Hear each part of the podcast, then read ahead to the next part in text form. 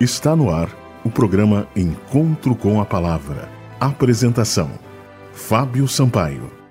Bom dia, amigos da Rádio Germânia. O programa Encontro com a Palavra continua falando a respeito do criacionismo, mas nesta semana vamos falar de um assunto tão importante quanto o criacionismo: a realidade histórica de Jesus Cristo. Aliás, é possível comprovarmos a realidade histórica de Jesus Cristo a compreensão mais comumente aceita entre cristãos acerca de Jesus Cristo é que este seria o Filho de Deus em forma humana e teria uma natureza divina. Assim declara o antigo credo apostólico, cujas origens são desde o final do século II. Creio em Jesus Cristo, seu único Filho, nosso Senhor, o qual foi concebido por obra do Espírito Santo Nasceu da Virgem Maria, padeceu sob o poder de Pôncio Pilatos, foi crucificado, morto e sepultado, ressurgiu dos mortos ao terceiro dia, subiu ao céu. Está sentado à direita de Deus, Pai o Todo-Poderoso, de onde há de vir para julgar os vivos e os mortos.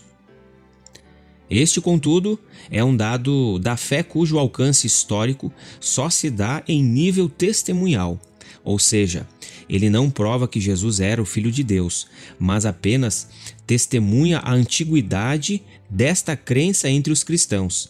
A informação, contudo, não deixa de ser valiosíssima. Jesus era um ser extraordinário de natureza única. Seu corpo possuía, de um modo inexplicável, toda a plenitude da divindade. Você pode conferir o texto de Colossenses, capítulo 2, versículo 9. A sua natureza eternamente divina tornou-se historicamente humana, sem que uma anulasse a existência da outra. Eis aqui um grande mistério. Jesus Cristo é o único ser em todo o universo que possui duas naturezas, divina e humana. Essa declaração confessional tem base bíblica, 1 Coríntios, capítulo 15, versículos 3 a 8. Embora tenha sido formulada aos poucos, à medida que se compreendia melhor os ensinos do Novo Testamento. Grupos dissidentes, no entanto, tentaram desde os tempos apostólicos negar essa declaração de fé, mas ela sobreviveu relativamente bem através dos séculos, sendo ecoada oficialmente desde os credos de Nicéia e Constantinopla até a Reforma Protestante e o Iluminismo europeu. Portanto, nós sabemos da importância da natureza de Jesus Cristo. Jesus Cristo é o único ser em todo o universo, conforme falamos, que possuía uma combinação de duas naturezas, uma divina, outra humana.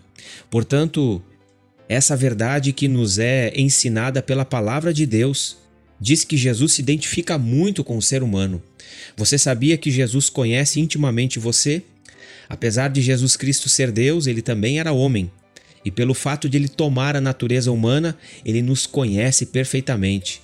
As nossas lágrimas, o nosso sofrimento, a nossa dor, as nossas alegrias, aquilo que nos causa preocupação, tudo isso está diante de Cristo. Jesus Cristo conhece a nossa natureza, sabe que nós somos fracos, que nós somos dependentes. Por isso, ele se apresenta a nós para ser o nosso irmão mais velho, Jesus Cristo se apresenta a nós para ser o nosso Pai amado. Jesus se apresenta a nós para ser o nosso Salvador. Dependendo da nossa necessidade, Jesus se apresenta a nós para suprir cada uma das nossas necessidades. Do que você tem necessidade hoje? Na verdade, nós temos necessidade de salvação. Nós temos necessidade de companheirismo, e isso Cristo oferece para nós.